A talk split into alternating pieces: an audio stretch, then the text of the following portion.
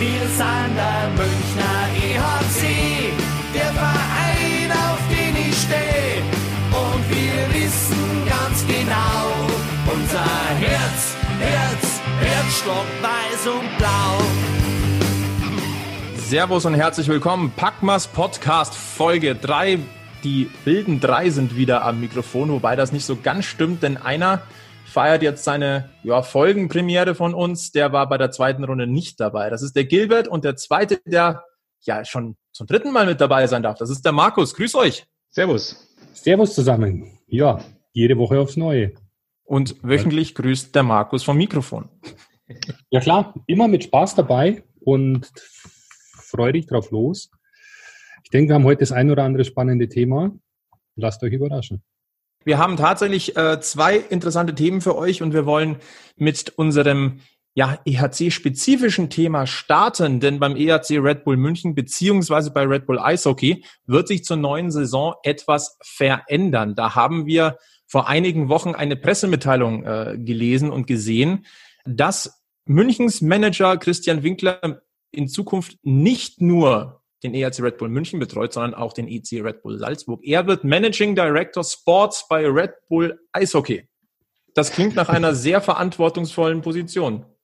Erstmal schon, wobei ich muss ehrlich sagen, äh, als äh, Nachfolger, ich weiß gar nicht für, für wen, ich glaube für diesen Stefan Wagner, der da Director Sports war, ähm, ich weiß nicht, ob das vielleicht nur so eine temporäre Lösung ist. So, so schaut es für mich jetzt zumindest aus. So interpretiere ich das Ganze, dass er jetzt erstmal, damit überhaupt jemand da ist, das Ganze übernimmt, am Laufen hält, falls da ein Thema auftaucht und dann, sobald äh, der Nachfolger vielleicht gefunden ist, äh, dann wieder komplett nach München wechselt. Also so meine Interpretation von der ganzen Geschichte.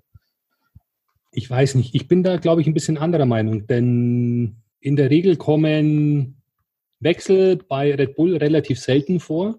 Und wenn dann nicht von heute auf morgen. Ich glaube, dass die Personalie vielleicht länger geplant war und außerdem hätten wir jetzt einen relativ langen Sommer, wo man sich mit der, mit der Personalie durchaus auseinandersetzen hätte, hätte können, ja, wo man auch genug Zeit dafür hat.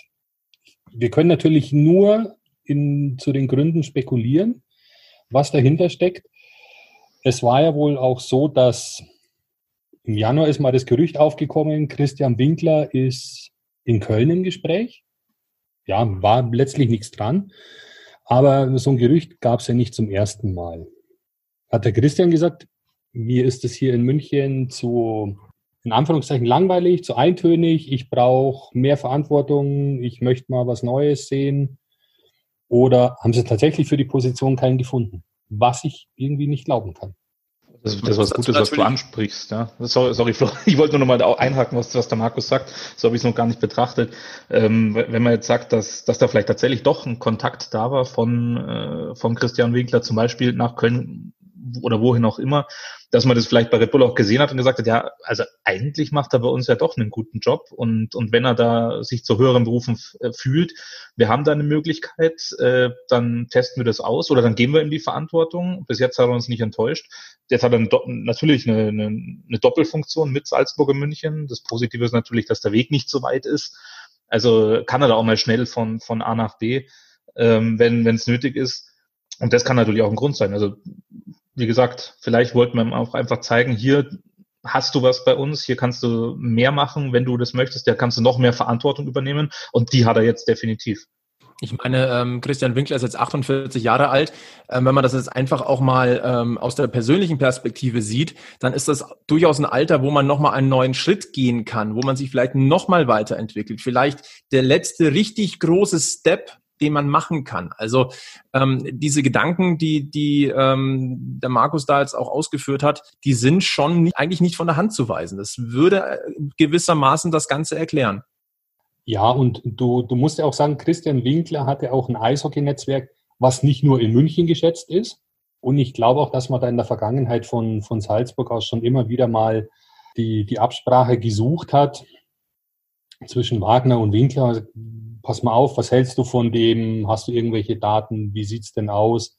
Ich glaube, dass die Zusammenarbeit ja nichts Neues ist zwischen den Vereinen. Und gerade mit den, mit den jungen Spielern, die in der Akademie unterwegs sind, da, da ist sowieso der ständige Austausch zwischen München und, und Liefering, Schrägstrich Salzburg gegeben. der Münchner Verein ist ja professionell geführt auf der sportlichen Ebene. Ja.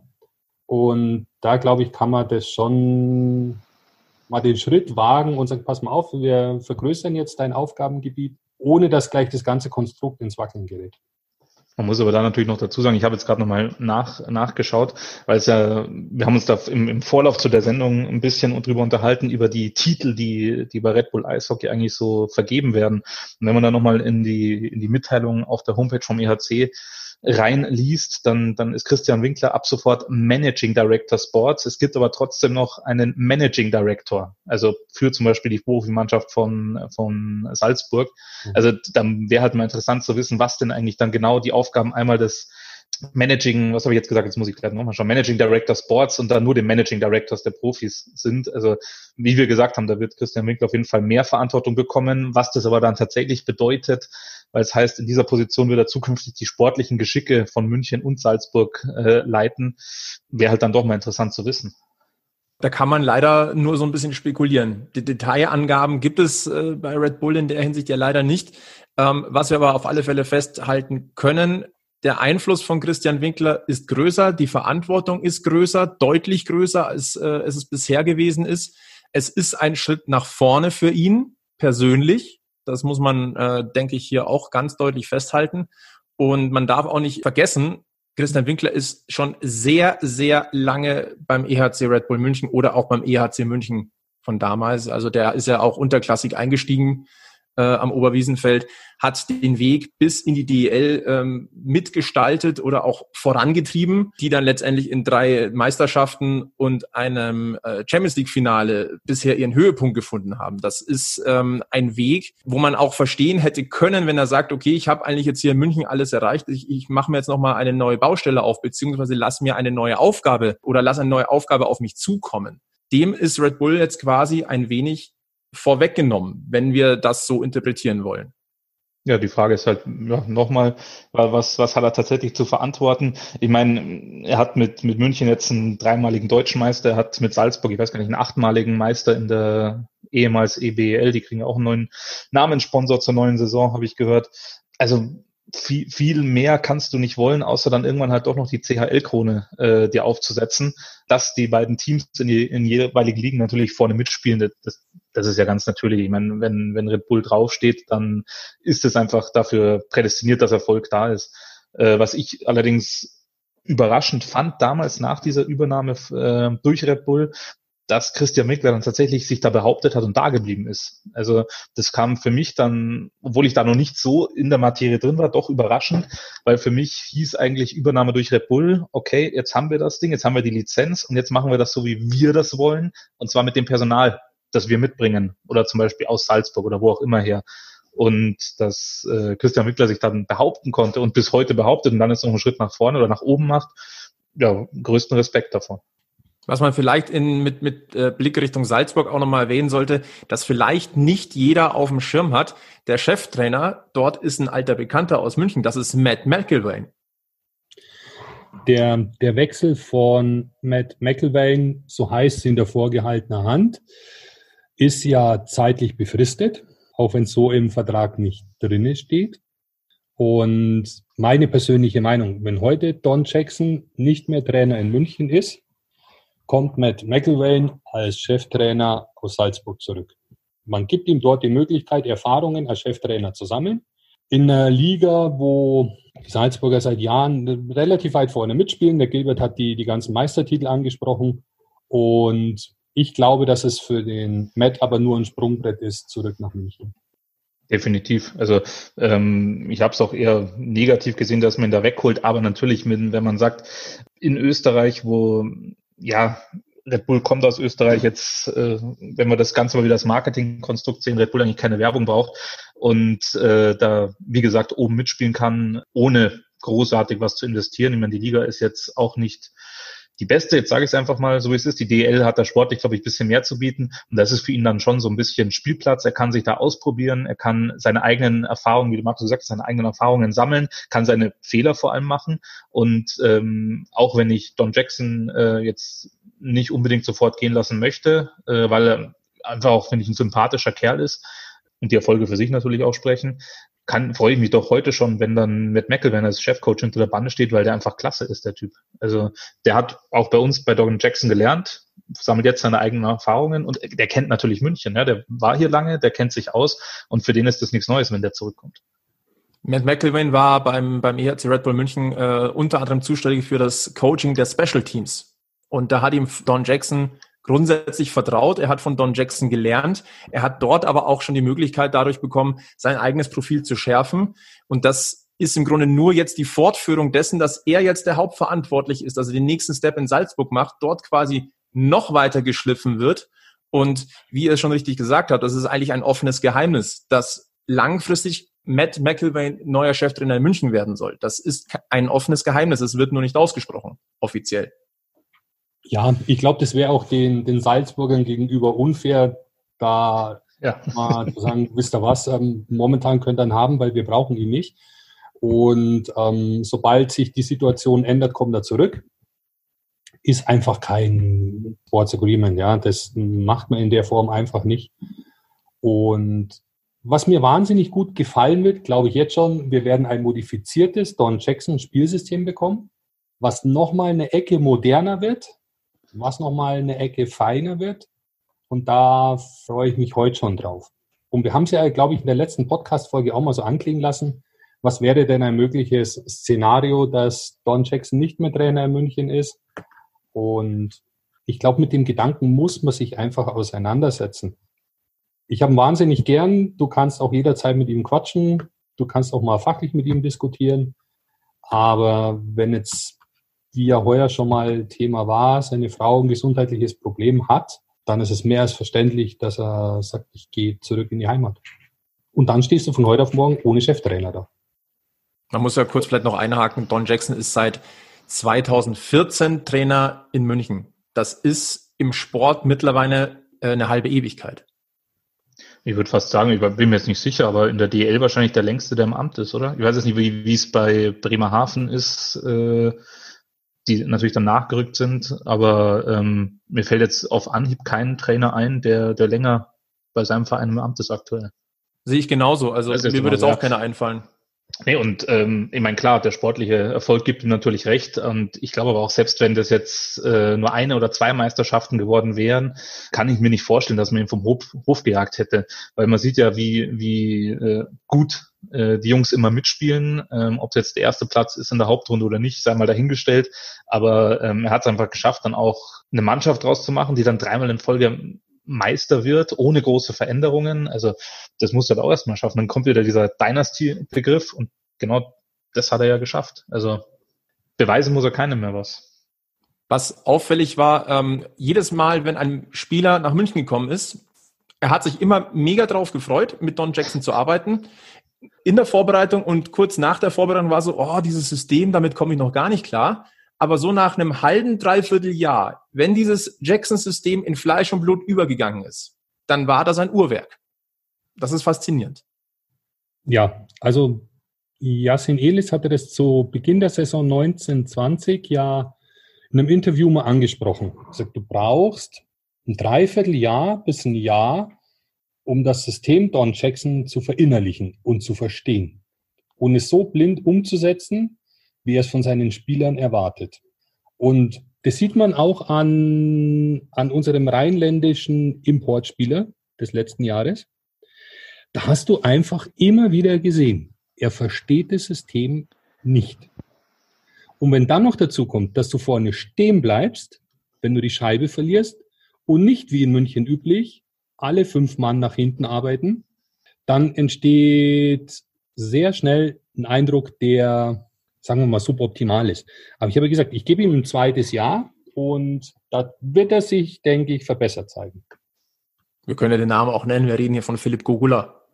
Kann man ja, ja, ja unbestritten, ja, der hat ja unbestritten Qualität, das möchte mir gar keiner absprechen. Ähm, aber ich sehe das ähnlich wie Markus, also rausgestochen positiv ist er, ist er nicht. Und das hätte man eigentlich von einem Nationalspieler ähm, schon erwarten dürfen oder generell von einem Spieler ähm, wie Philipp Gogula, dass der ja, er ist Stürmer, mehr nach vorne macht und, und mehr zeigt. Aber da bin ich voll und ganz bei Markus. Ähm, es dauert einfach seine Zeit, bis die Spieler das System von Don Jackson verinnerlicht haben. Und ja, beim einen geht es vielleicht ein bisschen schneller, beim anderen dauert es dann länger. Aber wenn man halt nicht mal dann ein bisschen Elan zeigt oder ein bisschen Einsatz zeigt, dann kann natürlich ziemlich schnell ein falscher Eindruck auch entstehen. Wir werden es sehen jetzt in der neuen Saison. Das ist dann Saison zwei. Das heißt, er hat zwei volle Vorbereitungen gehabt mit dem System Jackson, wie es dann funktioniert. Dann werden wir sehen, ob es fruchtet wie eins bei Patrick Hager, der auch in, der, in, der, in seiner zweiten Saison richtig angefangen hat zu spielen oder ob es vielleicht endet wie, wie eins bei Jerome Flake, da hat's, das hat nicht gepasst. Wenn es nicht passt, dann passen, ja, so kann man es sagen. So, jetzt sind wir ein bisschen hängen geblieben äh, bei Don Jackson und dem System Jackson und Matt McIlvain. Da sind wir da hingekommen über Christian Winkler, der ja jetzt Managing Director Sports bei Red Bull Eishockey wird. Es gibt aber eine weitere Veränderung, die nicht uninteressant ist. Und das ist Niklas Hede. Der wechselt von der Red Bull Eishockey Academy nach München und wird in München Director of Development. Das ist in mehrerlei Hinsicht jetzt interessant, denn erstens ist Niki Hede ein alter Bekannter hier in München und zweitens diese Stelle in München und nicht in Liefering, die lässt tief blicken. Vielleicht starten wir mal mit Niki Hede, den wird nicht jeder ähm, Münchner Fan noch kennen. Das ist ein ein Urgestein. Die meisten werden den Namen Hede nur kennen, weil unter dem Hallendach ein Trikot von ihm hängt mit der Nummer 10. Und ich glaube, da kann der Markus mehr dazu sagen, weil das war sogar vor meiner Zeit. also, Niki Hede, erste Saison in Deutschland hat er ja 2001, 2002 gespielt bei den, beim EC Bad Tölz, ist dann zu unseren Freunden nach Niederbayern gewechselt, hat dort drei Jahre gespielt in Straubing hat dann nach seiner Einbürgerung in Hamburg gespielt, zwei Jahre in Regensburg und kam dann nach München. Ist dort mit der Rückennummer 10 aufgelaufen, wie der Flo gerade schon erwähnt hat. Damals und in der zweiten Liga? In der zweiten Liga noch, genau. Und hat dann im Juli 2010 seine aktive Karriere beendet. Und seitdem ist auch die Rückennummer beim EHC gesperrt und hängt, wie du schon gesagt hast, unter dem Münchner Hallendach. Und sieht man immer dann, wenn man mitten in der Nordkurve steht. Man muss, muss auch man dazu sagen, sagen, die Trikots sind ja ein bisschen unglücklich platziert, möchte ich fast sagen. Ja? Also die, die hängen zwar da und wie, wie Markus sagt, wenn man in der Mitte steht, sieht man die auch, aber so ein bisschen versteckt hinter Scheinwerfern und, und äh, sonstigen, äh, ja, dabei wird sagen Graffel, was da oben noch so rumhängt. Ähm, ja, gibt sicher was Schöneres. Aber das wird alles mit der neuen Halle. Ich hoffe, die Trikots wandern natürlich mit ähm, sich ändern, weil die Meisterbanner sind ja auch nicht, sind wir ganz ehrlich, sind auch nicht wirklich äh, positiv oder, oder schön platziert da oben drin, direkt unter, unter dem Dach. Was man vielleicht noch zu sagen sollte, ähm, weil Markus, du hast es angesprochen, Einbürgerung. Niki Hede ist geborener Schwede, geboren in Malmö 1969 mhm. und äh, als er den EHC verlassen hat. Er ist mit dem Aufstieg in die DL, hat er seine Karriere beendet. Ähm, ich glaube, da hat es nicht wenige gegeben, die ihn gerne auch nochmal in der DL hätten spielen sehen. Ich muss eines gestehen. Ich habe ihm äh, eine Station in Deutschland unterschlagen. Und zwar schon vor dem EC Bad Tölz. War er vier Jahre in Berlin. Hat dort schon vier Jahre DL gespielt. War dann noch mal ein Jahr in Finnland und ist dann zurückgekommen nach Tölz. Mehr Culpa, den hätte ich jetzt beinahe unterschlagen. Und das muss man sagen, es war nicht oft. Nein, man muss sagen, es waren jetzt sogar zwei Berliner Vereine. Das waren einerseits die Eisbären und ein Jahr äh, Capitals, die es damals noch gegeben hat. Wissen ja auch viele nicht. Es gab, es gab mal ein echtes Lokalderby in der DEL. Lange ist es her. Ja, was ich sagen wollte jetzt, um nochmal auf, auf die neue Position jetzt auch bei ähm, Red Bull zurückzukommen, ähm, der wechselt ja auch äh, nach München, heißt es, aus der Akademie und wird Director of Development, also hat was mit Spielerentwicklung zu tun. Auch da haben wir aber natürlich wieder das gleiche Problem wie bei Christian Winkler vorhin schon. Wir wissen eigentlich nicht so genau, was man uns damit sagen möchte. Es heißt einfach nur, er wechselt ins Nachwuchsprogramm. Und da haben wir auch im Vorlauf zu der Sendung auch schon ein bisschen diskutiert. Da hat Markus ein bisschen aus dem Nähkästchen geplaudert, was, was Nachwuchsspiele in München auch angeht. Da wird er sicher gleich nochmal was dazu sagen. Und wir haben auch gesagt, vielleicht ist es auch ein Ziel, dann äh, mal eine DNL-Mannschaft in München zu haben, äh, die ja auch die, ja, die Fünf-Sterne-Wertung momentan noch so ein bisschen äh, boykottieren für fürs Nachwuchsprogramm bei den Münchnern. Vielleicht können wir da noch mal kurz drauf eingehen. Ähm, die Sternebewertung des Nachwuchses. Ähm, der ERC Red Bull München hat vier Sterne. Unter anderem Mannheim oder Augsburg haben aber fünf. mehr als die vier Sterne sind aber momentan für den EHC Red Bull München gar nicht möglich. Denn ähm, die höchstklassigen Jugendspieler, die sind ausgelagert in die Red Bull Academy und spielen dadurch nicht in der DNL. Stopp. Ich glaube, man muss es ein bisschen, man muss es ein bisschen differenzieren. Die, die erste Garde unserer älteren Jahrgänge. Weil es gibt sehr wohl beim, beim Stammverein, beim EHC München, gibt's von der U7 bis zur U20 alle Mannschaften. Ähm, ganz kurz noch zu, zu Niki Hede. Gilbert, du hast gesagt, du vermutest, dass es um die Spielerentwicklung geht. Ich weiß nicht, ob es nur um die Spielerentwicklung geht oder ob man sich nicht Gedanken macht, ob man den, den gesamten Nachwuchsbereich nicht weiterentwickeln möchte in München. Eben unter dem Aspekt dieses Fünf-Sterne-Programms, was er eigentlich vorsieht, dass die U18 und die U20 in der DNL spielen sollen, in irgendeiner Form, ja, ist ja bei uns gar nicht gegeben. Die U20 spielt in der Bayernliga, was die wenigsten aus der Kurve wissen dürften. Und ich muss gestehen, ich war auch lange nicht mehr beim Nachwuchs. Und so rund um die Jahreswende 2019, 2020 kam in der Kurve mal so der Gedanke auf, wisst ihr was, lasst uns doch mal zur U20 des ERC. Ja klar, warum nicht? Weil die spielen immer an einem hervorragenden Tag zu Hause, Samstagabend ab 19.30 Uhr. Ja, was hast du denn anderes oder besseres zu tun, als Samstagabend ins Eisstadion zu gehen? So, der Kontakt war relativ schnell ähm, hergestellt zu den, zu den Mannschaftsführern. Klar freut man sich, wenn da ein paar Zuschauer kommen, da ein bisschen Unterstützung da ist für die Jungs. Die Mütter, Mannschaftsbetreuer, haben da schon so einen kleinen Verpflegungsstand gehabt, haben ein bisschen Butterbrezen verkauft, ein bisschen Kuchen, war alles ganz nett. Ein ähm, bisschen Wasser, ein bisschen Apfelschorle. So, jetzt kommen da Eishockey-Fans. Was brauchen Eishockey-Fans? Ein Bier. Kein Problem. Für die Jungs, die da vorbeikommen, macht man sogar das möglich und organisiert kaltes Bier. Ja, was braucht's zum guten Bier mit dazu? Irgendwo eine Kleinigkeit zu essen. Das fing dann an mit hervorragenden Lachssemmeln. Das erste Mal waren es zehn Stück, die waren ruckzuck weg. Beim nächsten Mal waren es 20, die waren ähnlich schnell weg. Ein bisschen Meerrettich, bisschen Salat mit dabei. Echt genial. Und dann wird der Fan irgendwann größenwahnsinnig und sagt, es muss ja mehr geben. Dann gab es warmes Chili, es gab Gulasch. Es war einfach sensationell geil. Dann kommt natürlich auch entsprechend Stimmung auf. Und was machen Münchner Fans zu Spielbeginn? Sie fangen an und singen ihr Kinderlein Comet. Kam bei dem einen oder anderen Elternteil nicht so wahnsinnig toll an, gerade bei den Gästeeltern. Aber hey, die Jungs sind zwischen 17 und 19, ja. Die werfen mit anderen Ausdrücken um sich, als es in unserem kleinen Liedchen zu Spielbeginn geht. Und von daher haben wir echt wahnsinnig viel Spaß bei diesen Nachwuchsspielen des EHC gehabt. Und sind nächstes Jahr definitiv wieder mit dabei. Man hatte uns ja eingeladen zum letzten Auswärtsspiel nach Geretsried. Alles schon organisiert. Und dann kam Corona. Ersatzlos entfallen. Dann haben wir gesagt, nächstes Jahr werden wir das definitiv nachholen. Also im Nachwuchs ist viel geboten. Das weiß nur keiner. Da wird auch. Da kann ich, da kann ich auch eine Geschichte erzählen aus, allerdings aus Bad Tölz, nicht aus München. Ähm, da habe ich mir auch mal überraschenderweise ein DNL-Spiel angeschaut. Das ist sicher schon drei, vier Jahre her gegen Kaufbeuren war das, glaube ich, und was da los ist. Ich meine, gut, Bad Tölz hat dann wahrscheinlich doch nicht so viel mehr zu bieten am, am Samstagabend oder Nachmittag war es dann, glaube ich, sogar als erstes Spiel. Das heißt, da war natürlich viel los, viel, viele Senioren natürlich auch dabei. Aber trotzdem, also es waren sicher 200 Leute dann, dann im, im Eisstadion in Bad Tölz. Ich meine, die Verpflegung war, war ähnlich, vielleicht bisschen mehr natürlich, weil, weil einfach mehr Leute da waren. Aber das Niveau ist schon, schon klasse, was die auf, dem, auf dem Eis zeigen in, in der DNL.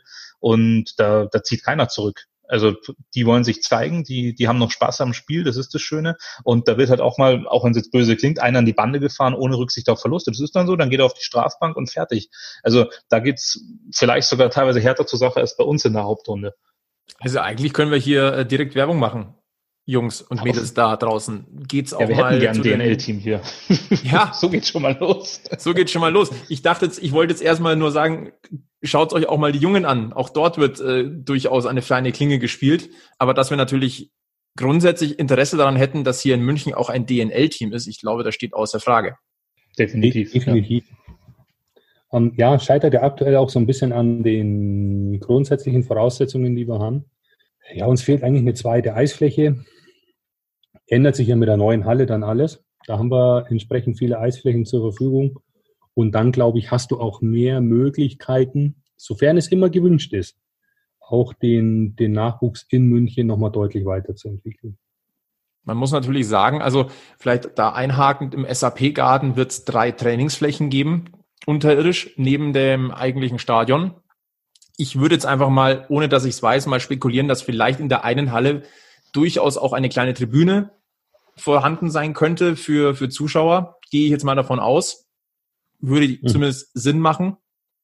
Und schon hättest du die Möglichkeit, dass du nicht die große Halle bespielen musst, wo es mit, mit knapp 11.000 Zuschauerplätzen wäre es ein bisschen traurig, ehrlicherweise. Aber wenn du so, ein, so, eine kleine, so einen kleinen Ring hast, wo lass es 300 Sitzplätze sein, um irgendwas zu sagen, dann ähm, ist das durchaus auch mal attraktiver, dort auch ein Spiel anzugucken und dann kannst du dort auch ein DNL-Team spielen lassen. Aber ich glaube, genau das, das dürfte das Problem sein. Ich glaube nämlich, genau das sollte nicht passieren, dass wir ähm, was haben, wo dann, ich nehme jetzt mal die 300 einfach als Zahl her, weil du sie gesagt hast, München, um nochmal auf den Besuch da in Bad Tölz zurückzukommen, München ist halt dann doch etwas größer äh, als, als äh, Bad Tölz. Und ich glaube auch, dass, wenn ich jetzt für mich spreche, ich würde da sicher mal drei, vier, fünf Mal die Saison hingehen, einfach um mir das anzuschauen, ja, weil viel Eintritt wird es hoffentlich nicht kosten. Ich glaube aber, dass du so eine Mannschaft trotzdem in, in der großen Halle spielen lassen musst. Da werden, da werden mehr kommen, als dann wahrscheinlich in so einen, in, in, ja, so einen kleinen Abklatsch äh, reinpassen. Und ich denke, es ist auch für die, für die Mannschaft gut, dass die gleich vor, vor den, wenn sie leer sind, sind sie leer, aber vor, vor der Kulisse einfach spielt, ja. Das ist, dass Markus du, dass du dieses ein Gefühl Kopf geschüttelt, der ist da andere. also wir, wir sehen uns hier, deswegen. ja, lasst, von mir aus, lass die Jungs in der, in der großen Halle spielen, damit die das Feeling mal, mal mitbekommen. Aber gut, ich kenne jetzt keine Zuschauerzahlen aus den anderen DNL-Stadien, ja. Aber wenn wir jetzt mal von einer kleinen Tribüne sprechen, wie wir sie irgendwo haben, ja, dass du 1000, 1500 Zuschauer vielleicht unterbekommst, das langt, glaube ich, für ein DNL-Spiel locker. Ja, das auch, ich mit, auch ja. in den anderen Standorten. Ja. Und also was mit Sicherheit interessant wäre, du machst innerhalb von einem relativ kleinen Kreis nochmal einen DNL-Standort auf. Also das ist ja gar nicht so, ist ja gar nicht so ohne. Du hast in, in Rosenheim eine DNL-Mannschaft, Du hast in, in Landshut, du hast in Bad Tölz, du hast in Augsburg. Das sind überall gute Nachwuchsstandorte. Da wird gute Arbeit geleistet. Gut, Landshut kooperiert jetzt in eine andere Richtung, aber ich glaube, dass der Konkurrenzdruck schon nicht ohne ist in Bayern. Es ist immer recht nett, wenn man sich die, das Stadionmagazin auch anschaut zu den Heimspielen und dann auch immer die, die, äh, ja, die Geburtsort oder die Herkunft von den Gästespielern ähm, genannt wird. Und wenn man da mal so durchgeht, das ist eigentlich vollkommen egal. Nehmen wir das Eisbären Berlin einfach mal und du liest da theoretisch Tegernsee, Bad Tölz und also ein Who is Who von, von bayerischen Kleinstädten, wo, also vor allem im Alpenraum, wo Eishockey gespielt wird. Und das ist auch einfach was, was der Markus ja auch sagt, ähm, da ist Potenzial da. Und was, was ich aber noch sagen wollte, weil, weil du es angesprochen hast, Flo, ähm, mit diesen Eis, drei Eisflächen mehr, ich meine, es fällt ja in München keine weg dadurch, ja, es kommen einfach welche dazu, hast du in München mit einer Millionenstadt natürlich auch dann viel mehr Möglichkeiten, Nachwuchs ans Eishockey ranzuführen. Du hast viel mehr Möglichkeiten auch für die, für die äh, Clubs die, äh, die sonst noch eben so gibt, neben dem EHC, Trainingszeiten zu bekommen über die Stadt München und dann noch einfach mehr Nachwuchs auszubilden. Und meine, wir wissen alle, da wird dann halt vielleicht nicht der Niklas Hede persönlich, aber einer vom ERC wird da dann auch schon mal zuschauen. Und wenn der weiß, okay, da ist einer dabei, der kann Schlittschuh laufen, ja zack, wird der einkassiert und äh, dann richtig gefördert.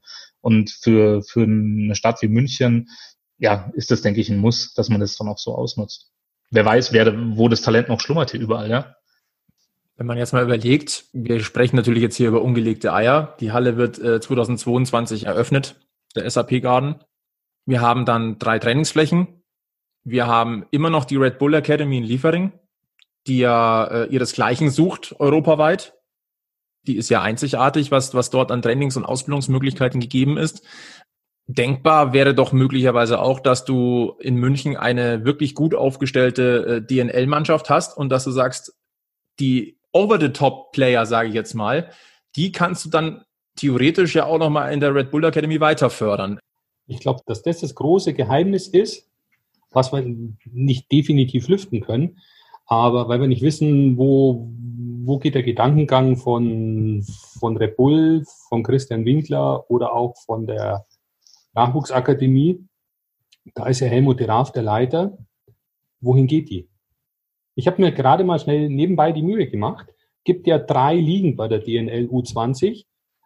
14 von 25 teilnehmenden Mannschaften sind aus Bayern. 14 von 25. Das ist eine Hausnummer. Da ist Rissersee mit seiner DNL-Mannschaft dabei. Da hat Landsberg, natürlich in der, in der dritten Liga, kein Thema, aber auch die haben eine DNL-Mannschaft. Also da tut sich rund um München wahnsinnig viel. Die Regensburger haben seit Jahren fünf Sterne im Nachwuchsprogramm, die Eisbären. Ja, da, da muss man auch noch einhaken. Also das ist ja nicht so, dass die Münchner irgendwas falsch gemacht hätten, dass sie den fünften Stern nicht haben, sondern es sind einfach die Voraussetzungen, die, die so sind, wie sie sind. Die hätten natürlich einen fünften Stern, nur das ist halt das einzige Thema, woran es dann hakt. Wenn man jetzt auch nochmal sieht, Markus und ich hatten, haben uns vorher nochmal unterhalten über diese Alps Hockey League, wo ja auch die, die Nachwuchsmannschaft eben von der Akademie mitspielt, die ja auch so ein bisschen lehne ich mich jetzt mal weit aus dem Fenster, strauchelt. Wien hat, hat diese Woche oder letzte Woche sein Team da abgezogen, ähm, weil sie auch zu unsicher sind, was, was das, was die ganze Zukunft angeht. Kann natürlich dann auch sein, dass man ja, sich jede Option offen hält, eben bei Red Bull, um dann zu schauen, vielleicht zieht man äh, die Jungs, die da sonst in der Alps Hockey League spielen, äh, ab und lässt in der DNL zum Beispiel antreten. Ja, wäre natürlich auch eine, eine Option. Also ganz kurz noch dieser Exkurs da nach Wien zu den, zu den Capitals. Ähm, hast du das verfolgt, was denn Ihr Ziel jetzt ist? Was machen Sie mit der zweiten Mannschaft? Nein, das habe ich ehrlich gesagt nicht. Also mir ging es tatsächlich nur um den Rückzug aus der Hockey League. ich kann weiterhelfen. Und zwar haben die gesagt, naja, wir haben ja letzte Saison schon drei, vier Spieler in den, in den Profikader ganz gut integriert bekommen. Und wir machen jetzt einfach aus der Not eine Tugend und werden auch nächstes Jahr vermehrt unsere jungen Spieler in den Profikader mit einbauen. Ist in meinen Augen genau der richtige Weg. Wenn du die Möglichkeit hast, deine jungen Spieler auch mit 17, 18 und 19 Jahren in der höchsten Liga im Land spielen zu lassen, ja, dann tu es. Nur so lernen sie im Profibereich, im Seniorenbereich anzukommen. Das muss aber natürlich dann halt auch gut gehen. Ja, wenn sowas schief geht, dann, ich meine, wir kennen alle Eishockey-Fans, dann ist das Geschrei natürlich auch schnell wieder groß. Äh, warum gibt man den jungen Spielern so viel Verantwortung? Also ich bin auch ein Fan davon, gar keine Frage. Äh, und Fehler machen muss erlaubt sein. Aber wie gesagt, das kann natürlich was, was dann das Standing bei den Fans angeht, wenn der sportliche Erfolg ausbleibt äh, oder es in die Hose geht, kann man ruhig so sagen, kann natürlich auch dann schön nach hinten losgehen. Also ich, also ich muss ja auch sagen, ich war am 15. August letzten Jahres hier bei der Saisoneröffnung in München. Und natürlich hast du dich vorher mal mit Spielern wie JJ Peterka und Justin Schutz auseinandergesetzt. Ja? Oder auch in Dennis Lobach, der im Jahr vorher schon mal mit an Bord war. Da habe ich mir gedacht, hey, ob die die Jungs nicht kaputt fahren. Da hat es echt mal am Anfang so hm, körperlich, weiß ich nicht so ganz, ob die mithalten können. Sie haben mich dann relativ schnell eines Besseren belehrt. Ich muss sagen, wahnsinnig gut. Und wenn man sich aber mit Leuten unterhalten ist, das läuft schon, das läuft schon. Say, wartet mal ab, wenn die alle im Dezember zur U20 WM fahren, wenn die zurückkommen und keine Pause bekommen, ist irgendwann der Akku leer. Und genau das ist passiert. Die sind von der U20 WM zurückgekommen, jetzt ihnen eigentlich mal eine Woche oder zehn Tage Pause geben müssen und war aber zu dem Zeitpunkt nicht möglich, weil wir so viel Verletzte hatten, dass die Jungs wieder gleich voll mit an Bord waren und das hast du einfach im letzten Drittel der Saison gemerkt. Ein JJ Peterka war nicht mehr so spritzig, war nicht mehr so frei, gefühlt im Kopf, wie er das vor der WM war. Der hat eine super WM gespielt, auch in Justin Schütz, aber im Nachhinein hätten die Jungs ein bisschen Pause gebraucht. Und da gebe, gebe ich dir recht, wenn du da einen Trainer hast, der kein, kein Auge drauf hat. Don Jackson hätte es gehabt, wenn, wenn nicht tatsächlich diese Personalnot hatten zu dem Zeitpunkt dann kannst du den jungen Spieler verheizen. Und wenn er dann noch von medialer Seite oder von den Fans an den Pranger gestellt wird, dann wird schwierig. Aber ich glaube, es bietet sehr viel positive Chancen fürs österreichische Eishockey und es würde in Deutschland genauso funktionieren. Ja, für Wien wahrscheinlich dann auch nicht schlecht. Wenn, wenn ich als junger Spieler weiß, da kriege ich eine Chance im, im, in der ersten Mannschaft zu mhm. spielen, ähm, weil sie mich gar, weil sie keine Möglichkeit haben, mich irgendwohin anders abzuschieben. Und wenn ich meine Leistung bringe, habe ich eine Chance, dann kann man da sicher auch den einen oder anderen dann noch locken. Ja, klar. Dann halten wir fest, wir wollen Werbung machen für ähm, den EHC-Nachwuchs. Es lohnt sich dort auch mal vorbeizuschauen, sei es wegen der Lachsemmel, dem kühlen Bier oder in erster Linie wegen einer feinen Klinge auf dem Eis. Vielleicht sieht man ja den ein oder anderen dann einige Monate, Jahre später in der ersten Mannschaft. Dann kann man sagen, ey, ich habe den damals schon spielen sehen. Und wir halten fest, die Entwicklungen rund um Red Bull Eishockey sind sehr interessant und werden wir im Detail verfolgen, was das für Auswirkungen hat auf den EHC Red Bull München. Wir müssen aber natürlich auch der Aktualität so ein bisschen äh, Folge leisten, denn in der DEL ist trotz Sommerpause momentan so ein bisschen, wie, wie, wie umschreibt man das jetzt am besten? Ähm, Knatsch, dicke Luft. Knatsch, ja. Knatsch.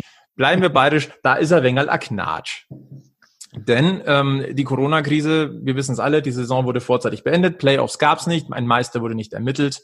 Und jetzt geht es darum, die Weichen zu stellen für die Saison 2021, wobei noch nicht mal klar ist, ab wann kann man denn spielen und ab wann können wieder Zuschauer dabei sein. Alles Corona-bedingt natürlich. Und da hat es jetzt ordentlich Wirbel gegeben. Denn die DEL ist vorgeprescht und hat einen 25-prozentigen Gehaltsverzicht eingefordert. Die Krux an der Geschichte ist nur, dass es bei diesen 25 Prozent nicht bleibt. Und jetzt haben die Spieler, nicht alle, aber viele, einen dicken Hals. Ja, verständlich eigentlich. Vor allem, wie, wie sie es ja erfahren mussten, äh, war natürlich dann auch nicht ideal für die DEL oder auch für die, für die Clubs, die ja sicher nicht ganz außen vor waren wenn man das natürlich aus der Presse erfahren muss, dass die Arbeitgeber oder dass, dass dann die, der Ausrichter der Liga ja einfach mal beschlossen haben, dass ich auf ein Viertel meines Geldes verzichten soll, ohne dass ich gefragt werde, ohne dass es überhaupt andere Optionen gibt oder dass darüber gesprochen wird, wäre ich auch nicht ganz glücklich damit, muss ich sagen. Leute, also ich, ich ergreife jetzt da mal sehr, sehr deutliche Worte. Ja, es gibt 14 Gesellschafter in dieser Eishockey-Spielbetriebsgesellschaft. Da gibt es 14 Gesellschafter und das sind die 14 Vereine, die in der DEL vertreten sind. Und dann kommt der von denen eingesetzte Geschäftsführer mit einem 25, mindestens 25-prozentigen Gehaltsverzicht um die Ecke. Ob die Vereine was gewusst haben oder nicht. Und diese ganze Diskussion jetzt, ja, vier Vereine haben ihre Unterlagen alle fristgerecht eingereicht. Jetzt gucken wir uns den Etat dieser vier Vereine an. Da kann ich mal schnell auf 25 Prozent verzichten. Kein Problem, weil die Summe immer noch im Rahmen ist. Wenn ich heute bei 5 Millionen Etat auf 25 Prozent verzichte, und die 5 Millionen sind ja alles drumherum, das ist ja nicht nur der Spieleretat, dann ist das eine andere Summe, als wenn ich in München oder in Mannheim auf 12 oder 13 Millionen verzichten muss und davon 25 Prozent nehme. Und die, die Geschäftsführung der DEL ist sowas von semi-professionell. Und das ist nochmal positiv ausgedrückt. Weil wer sich die Pressekonferenz zur Absage der Playoffs angeguckt hat, oder was dann ein paar Tage später kam, das ist live gestreamt worden, gefühlt mit einem Handy, wackelig in der Hand gehalten. Die Tonqualität war unter aller Sau. Und das kann man gar nicht anders bezeichnen. Und da denke ich mir, Nein, das ist eigentlich nur amateurhaft. Das ist nicht einmal semi-professionell. Und genauso hat man es jetzt wieder gemacht. Die Leute, die hier die große Kohle ins Stadion bringen, die Spieler, die hier unter Vertrag stehen, die hat man einfach mal vollkommen außen vor gelassen. Man hat gesagt, entweder richtet euch danach oder ihr Pech gehabt. Aber ich glaube, dass der Schuss nach hinten losgeht. Ich kann es auch nicht verstehen, dass sich, wenn schon zehn Vereine mit der Regelung nicht einverstanden sind, warum man sich da als Gesellschafter nicht mehr zur Wehr setzt. Vielleicht müssen wir noch mal ganz kurz darauf eingehen, ähm, was die, die Forderung der DEL ist. Also es geht erstmal darum, jeder Verein muss von all seinen Spielern Unterschriften zur Einwilligung des 25-prozentigen Gehaltsverzichts zur Lizenzierung einreichen. Das heißt, das ist Voraussetzung, um die DEL-Lizenz für 2021 zu bekommen. Wir wissen, dass Sportler oder in dem Fall äh, Akteure, Angestellte des Vereins, Spieler, der Großteil wäre zu Gehaltsverzicht, denke ich, bereit, wenn der Umgang oder die Kommunikation anders abgelaufen wäre. Dafür, da kann man davon ausgehen und das war ja auch der Tenor, den man bisher so vor allem über Moritz Müller von den Kölner Haien ja auch gehört hat. Das Thema des Ganzen ist ja auch, es bleibt ja nicht bei diesen 25 Prozent. Das muss man vielleicht auch nochmal erklären. Es ist so, die Gehälter der Spieler sollen eingefroren und anteilig ausgezahlt werden, aber nur, wenn die einzelnen Vereine, also die Organisationen, 75 Prozent ihres Vorjahreseinkommen in der neuen Saison auch erzielen können. Also halte ich für etwas unrealistisch angesichts der unklaren Sponsorenlage, Corona, ähm, alles ein bisschen defensiver. Also da musst du erstmal auf 75 Prozent deines äh, Einkommens kommen von, von der Vorsaison. Halte ich für schwierig. Fakt ist aber, 25 Prozent des Gehalts sind safe weg. Jetzt kommen wir aber, jetzt kommen wir noch, jetzt kommen wir zur richtigen Krux an der ganzen Geschichte. Denn sobald der Vertrag eines Spielers beginnt, stehen ihm schon mal 25 Prozent des Gehalts zu. Schon mal schön. Jetzt sollen aber die Spieler bis zum Saisonstart, der für den 18. September geplant ist, der aber noch nicht hundertprozentig gesichert ist, aus bekannten Gründen in Kurzarbeit gehen, was eine Reduzierung des Gehalts auf maximal 2900 Euro im Monat bedeuten würde. Und jetzt muss man dazu sagen, ein besser verdienter DEL-Spieler kassiert normalerweise 10.000 im Monat. Und jetzt kann sich jeder ausrechnen, das sind deutlich mehr als 25 Prozent, auf die er verzichten soll. Aber war es, nicht so, dass die restlichen 25 Prozent dann ausbezahlt werden, wenn die Umsatzziele vom Vorjahr erreicht werden? Also ich habe das so verstanden, dass 25 Prozent grundsätzlich schon mal auf die also musst glaub, du verzichten. Also ich glaube, dass diese 25 Prozent eingefroren sind, bis du deine 75 Prozent Umsatz erzielt hast. Und wenn du auf die 100 Prozent kommst, gibt es auch die restlichen 25 Prozent Gehalt. So, so habe ich verstanden, aber nagel mich darauf nicht fest. Ähm, 2900 Euro netto als Kurzarbeitergeld. Ich lehne mich jetzt weit aus dem Fenster, wenn ich sage, das ist unverschämt, ähm, weil andere Leute mit sehr viel weniger Geld im Monat auskommen müssen. Aber die Jungs machen ihren Job nicht bis sie 60 sind, bis sie 65 sind. Die haben eine gewisse Verpflichtung da, auch ihrer Family gegenüber. Und ja, du rechnest natürlich auch wenn ich heute einen Vertrag unterschreibe, gehe ich davon aus, dass der in dieser Form Bestand hat. Und nicht, dass dann einer kommt und sagt, friss oder stirb. Ja, das ist ja genau der Punkt, was auch der Flo gesagt hat. Also viel hängt natürlich tatsächlich von der von der Kommunikation ab, die, die Art und Weise, wie das äh, rausgekommen ist, wie das bei bei bei den Spielern ankommt. Wenn man dann auch noch einen Kandidaten hat wie wie Moritz Müller, der jetzt ja auch kein Kind von Traurigkeit ist, weder körperlich noch verbal, also weder auf dem Eis noch noch am Mikrofon, ähm, der dann auch diese Spielergewerkschaft ja äh, gründen möchte. Ich weiß gar nicht, wie der aktuelle Stand ist, äh, was ich aber auf jeden Fall nicht schlecht finde, ähm, dann kommt man natürlich auch mit so einer Aktion genau an richtigen. Und dass der sich dann als, als Sprachrohr ähm, da auftut für, für die Spieler, ähm, ist, denke ich, auch gar nicht schlecht. Also wenn, wenn ich meinen aussuchen müsste aus der Liga, dann wäre auf jeden Fall Moritz Müller unter, unter den Top 3 wahrscheinlich, die, die ich da als Sprachrohr hätte. Weil er einer der wenigen ist, die noch nicht wirklich weich gespült sind. Sind wir doch mal ehrlich. Ja, einer von den letzten Typen, so kann man es sagen. Ja. ja, wenn du heute diese ganzen Interviews anguckst, ob in den, in den Power Breaks, nachher zwischen den Dritteln oder auch nachher, das sind immer dieselben vorformulierten Sätze die da kommen. Ja. Und weicht man davon ab, dann ist es schon ein Drama oder genießt Kultstatus. Ich kann mich erinnern, vor zwei Jahren gut, gab es in Weiden eine Pressekonferenz, Oberliga Süd. Ah, ich erinnere mich, ja, ja. Legende. Legende. Legende. Ende, Ende der, der regulären Runde, dann ging es irgendwie in die Zwischenrunde, Meisterrunde, Playoffs, was auch immer. Und dann stellt sich einer hin und sagt, hey Leute, ihr habt es einfach nicht begriffen. Auch wenn wir das spielen dürfen, wir haben es nicht verdient, weil wir einfach scheiße sind. Und hat sich da wirklich mal seinen ganzen Frust von der Seele geplärt. Und es war Kult.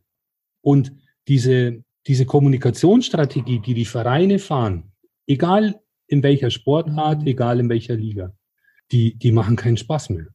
Du, du wirst als Fan überhaupt nicht wahrgenommen. Da ist keine, da ist keine Wertschätzung dahinter, in meinen Augen. Auch wenn du dich in den Foren anderer DEL-Vereine umhorchst. Die Krefelder haben auch auf sehr unrühmliche Art und Weise erfahren, dass ihre beiden Topscorer keine neuen Verträge mehr bekommen. Wir philosophieren hier seit eineinhalb Stunden über die möglichen Wege von Red Bull. Dass man sich nicht immer voll in die Karten schauen lässt, kann ich verstehen. Aber manchmal wäre so ein bisschen mehr Offenheit, ein bisschen mehr Transparenz in den einzelnen Vereinen schon nicht verkehrt. Für Krefeld nicht schlecht, mit den zwei Top-Scorern auch zwei Top-Verdiener verloren, da sind die 25 Prozent gleich eingespart, siehst du mal. Ja, aber du, Moment, Taktisch. Moment, Moment. ähm, bei, bei Daniel Pieter kannst du die Kosten nur einsparen, wenn auch tatsächlich einen neuen Verein findet. Der, wenn heute sagt, ich sitze meinen Vertrag aus, ja, klar, weil logisch, haben mir schließlich zehn Jahre Vertrag angeboten, dann, dann ist es gut. Oder wenn der sagt, naja, ich bekomme bei meinem neuen Verein 30 Prozent weniger, macht mir ein Angebot für eine Abschlagszahlung. Ja. Dann hast du das nächste Problem. Die Abfindung hast du wieder im neuen Etat drin stehen. Die musst du ja von der Bilanz her irgendwie ausweisen. Irgendwo muss herkommen, das Geld. Ja, ganz ja genau. genau. Fehlt dir im neuen Etat auch wieder. Also da. Na, da, das Thema bleibt auf jeden Fall spannend, weil das ist ja garantiert noch nicht ausgestanden. Und Absolut da kann man nur hoffen, dass jetzt eben nach außen momentan nichts rauskommt und wir uns hier unterhalten, während die Jungs da auch miteinander sprechen und wir dann einfach ja vor vollendete Tatsachen dann gestellt werden und alles ist gut. Aber ich glaube, bis dahin dürfte es wahrscheinlich noch ein weiter Weg sein. Auf alle Fälle. Die Sommerpause dauert auch noch ein wenig. Fakt ist aber, es muss eine Lösung her, sonst äh, ist die DEL in Gefahr in, in der Form, wie wir sie kennen. Und das kann eigentlich nicht Sinn der Sache sein. Es gibt im Grunde zwei Hauptprobleme an dieser Situation, um das vielleicht nochmal abschließend zu sagen. Das erste war die Kommunikation. Da wurde viel falsch gemacht, sei es öffentlich oder sei es zwischen Liga und Spieler. Und das zweite Problem ist, du kannst nicht jeden Verein gleich bewerten in der Liga. Dafür ist die Struktur von, vom finanziellen her und auch von der, der Ligastruktur, das ist zu unterschiedlich. Du kannst nicht jeden Verein über dieselbe Klinge springen lassen, beziehungsweise du kannst nicht alle über einen Kamm scheren. Das ist nicht möglich. Nein, in meinen Augen brauchst du unterschiedliche Konzepte. Je nachdem, wie, wie hoch der Etat ist, was die, die Standortvoraussetzungen sind, müsstest du da individuelle Lösungen finden. Wie du so richtig gesagt hast und nicht sagen, stimmt, ich stülpe das einfach mal drüber und fertig. Packmas Podcast Folge 3 über den EHC-Nachwuchs, über Red Bull Eishockey, die Jungstars von morgen und ein kleiner Ausflug in die DL ins Sommertheater, möchte ich fast schon sagen. ähm, wir, das waren der Markus und der Gilbert und meine Wenigkeit der Flo. Was wir jetzt schon ankündigen können, und da glaube ich, freuen wir uns alle drauf. In Folge 4 dürfen wir unseren ersten Gast begrüßen und ich übertreibe jetzt nicht, wenn ich sage, eine echte Legende vom Oberwiesenfeld gibt sich die Ehre bei uns Folge 4 Packmas Podcast. Freut euch drauf. Kann man sich drauf freuen, ganz bestimmt. Bin ich auch der Meinung. Also beobachtet die nächsten Tage mal. Wir werden, wir werden euch heiß machen drauf, wer denn unser Gast ist. Und ja, die zwei, die das Vergnügen haben, dann die Folge mit ihm zu machen, denen wünsche ich jetzt schon mal viel Spaß. Ich weiß, dass es lustig wird. Freut euch drauf. Ein Leckerbissen. So kann man es nennen. Ein absoluter Leckerbissen. In diesem Sinne, wir wünschen euch eine schöne Woche und nie vergessen, immer schön am Puck bleiben. Servus, bis zum nächsten Mal. Servus, macht's gut. Servus, bis zum nächsten Mal.